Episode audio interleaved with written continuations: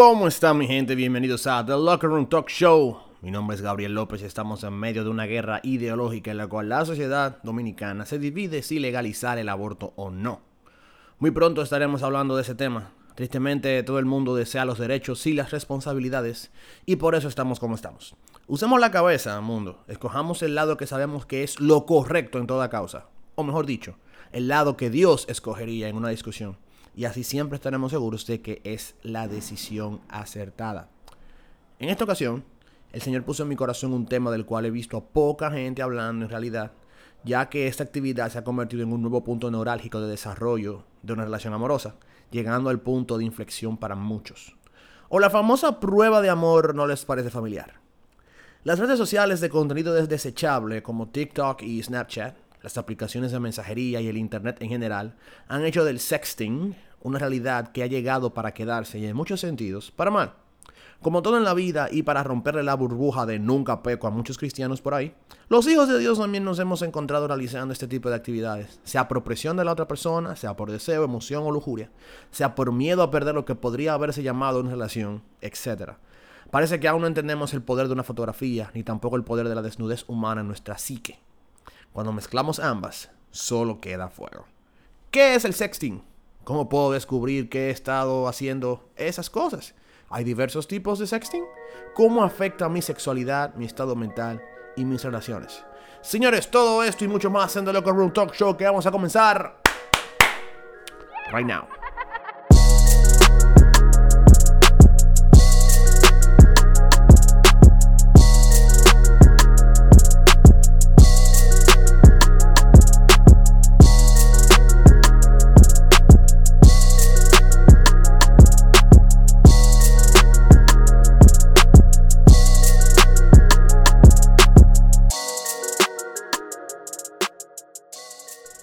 Yo no sé ustedes, pero yo me acuerdo de los días de mi adolescencia en los cuales me metía en un centro de internet a frecuentar páginas web como Latin Chat y otras de ese tipo.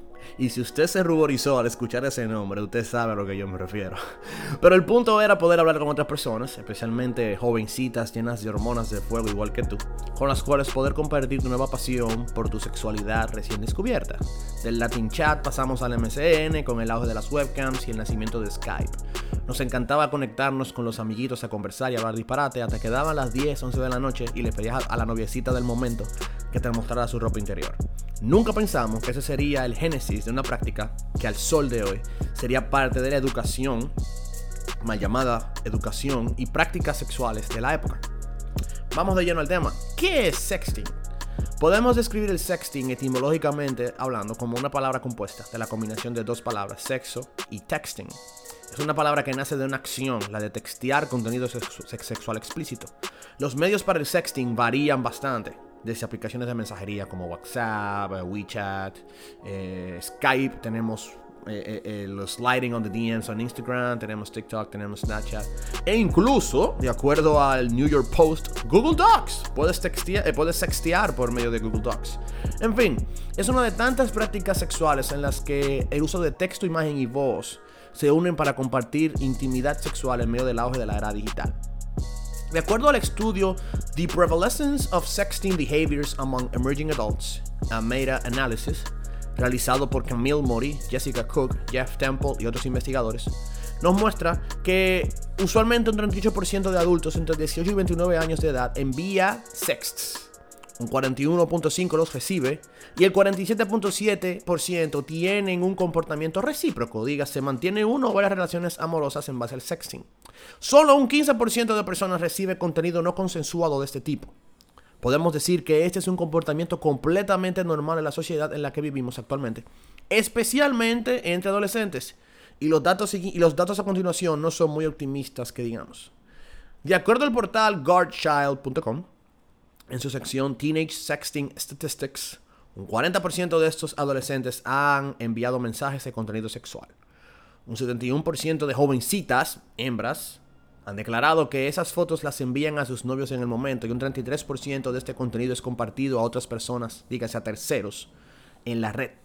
De acuerdo al site dosomething.org, enviar o recibir cualquier tipo de mensaje de texto o audiovisual con este contenido sexual explícito de parte de un menor de edad es considerado pornografía infantil y por lo tanto es, es propicio de, de medidas legales.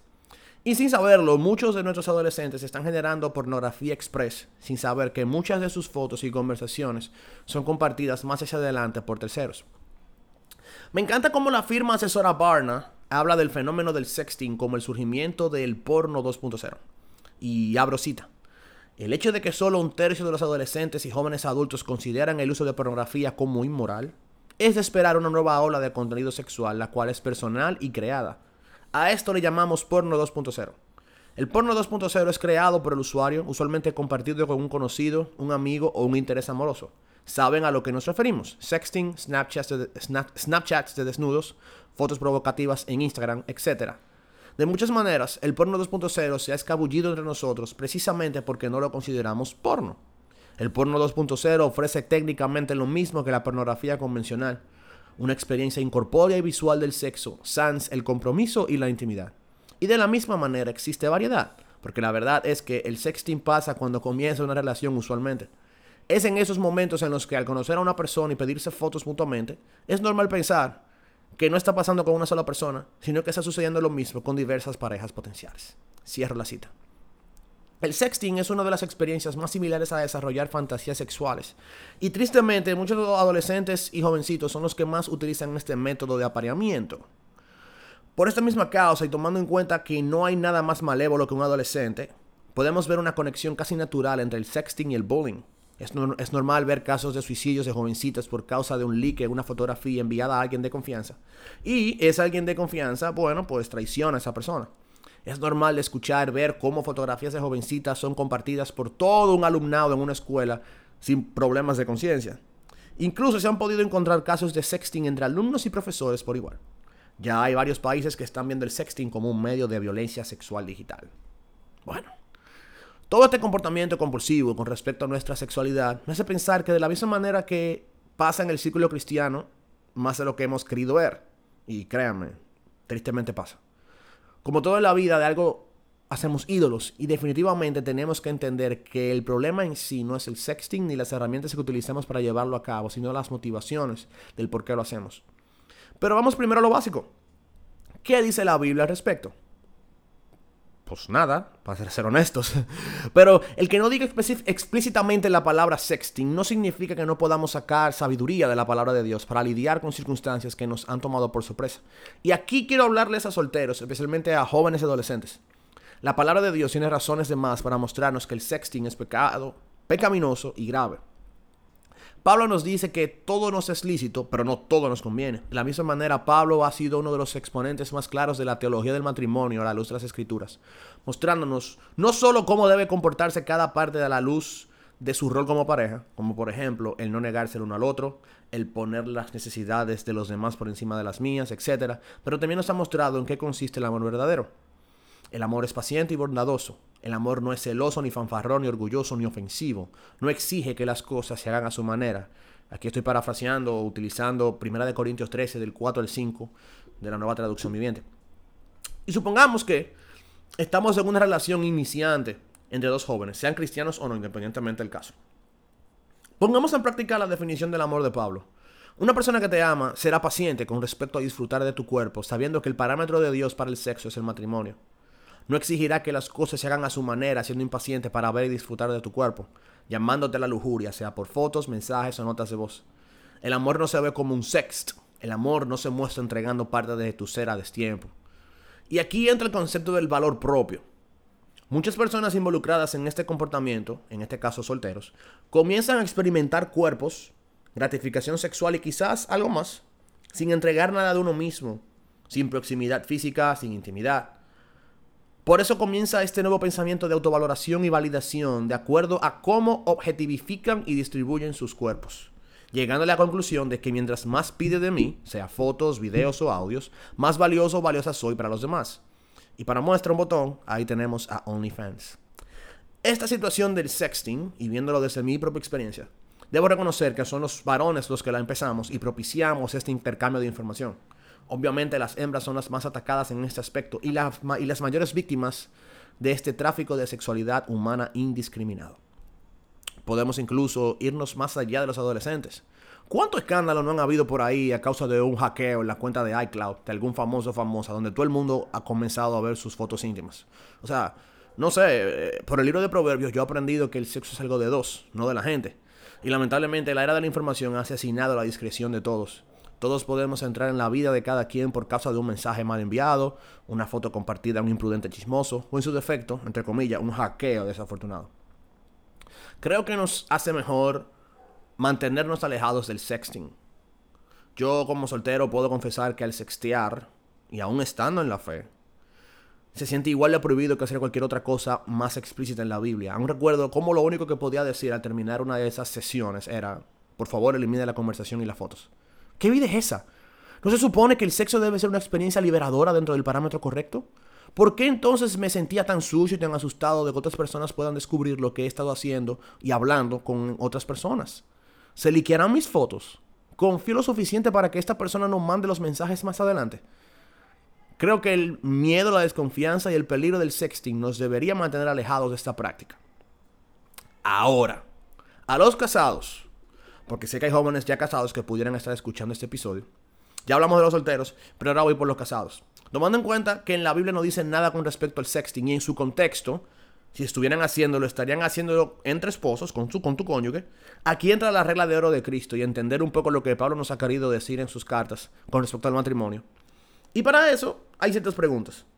¿Estoy honrando la imagen de Dios en mi cónyuge al practicar sexting?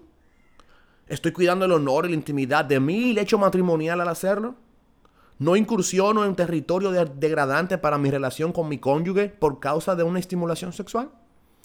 Si contesto estas preguntas de la manera correcta, creo que ya sería una cuestión de conciencia colectiva de cada matrimonio al decidir si incursionar en el sexting o no para darle un poco de chispa a su vida matrimonial.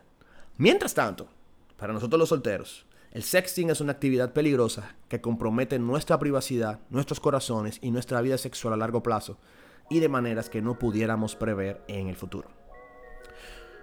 Creo que como generación nos falta entender muchísimo la visión de Dios para con el sexo, ya que pensamos que eh, pensamos en el sexo como si fuera una actividad de mero entretenimiento. Pudiéramos comenzar con fotitos coquetas en Instagram y Snapchat, y de hecho hay mucho. Señores, Instagram se ha convertido en porno express. Para muestra eh, eh, el botón de search, sea con algoritmo o no. Y hay de ti si tú comienzas a llamar la atención a, alguien o a ciertas personas con respecto a lo que suben a las redes sociales, abogando de que son sus perfiles y que hacen lo que se les dé la gana con ellos, sin saber las consecuencias que trae para ellos mismos y para otros. Así que les propongo algo. ¿Qué les parece una serie al respecto de esto? El plan de Dios para el sexo. Creo que, sería bastante interesante ver lo que la palabra de Dios nos trae al respecto. Estaré, yo estaré publicando una encuesta esta misma noche en Instagram para ver si les gustaría saber del, saber del tema y empezamos la serie a partir de la semana que viene, el plan de Dios para el sexo. Comenta tu respuesta en la encuesta que estaremos publicando esta misma noche en nuestro Instagram, arroba The Locker Room Talk Show. Así que señores, una vez más, gracias por acompañarnos en este nuevo episodio cortito de The Locker Room Talk Show. Comparte tu episodio favorito con tus amigos y síguenos en nuestras plataformas digitales. Seguiremos compartiendo contenido chulo en redes sociales y por ahí vienen nuevos lives y nuevos featurings con gente muy, muy, muy chula por ahí. Así que no se lo pierdan, manténganse conectados. Mi nombre es Gabriel López y esto fue todo por hoy. Chao, chao.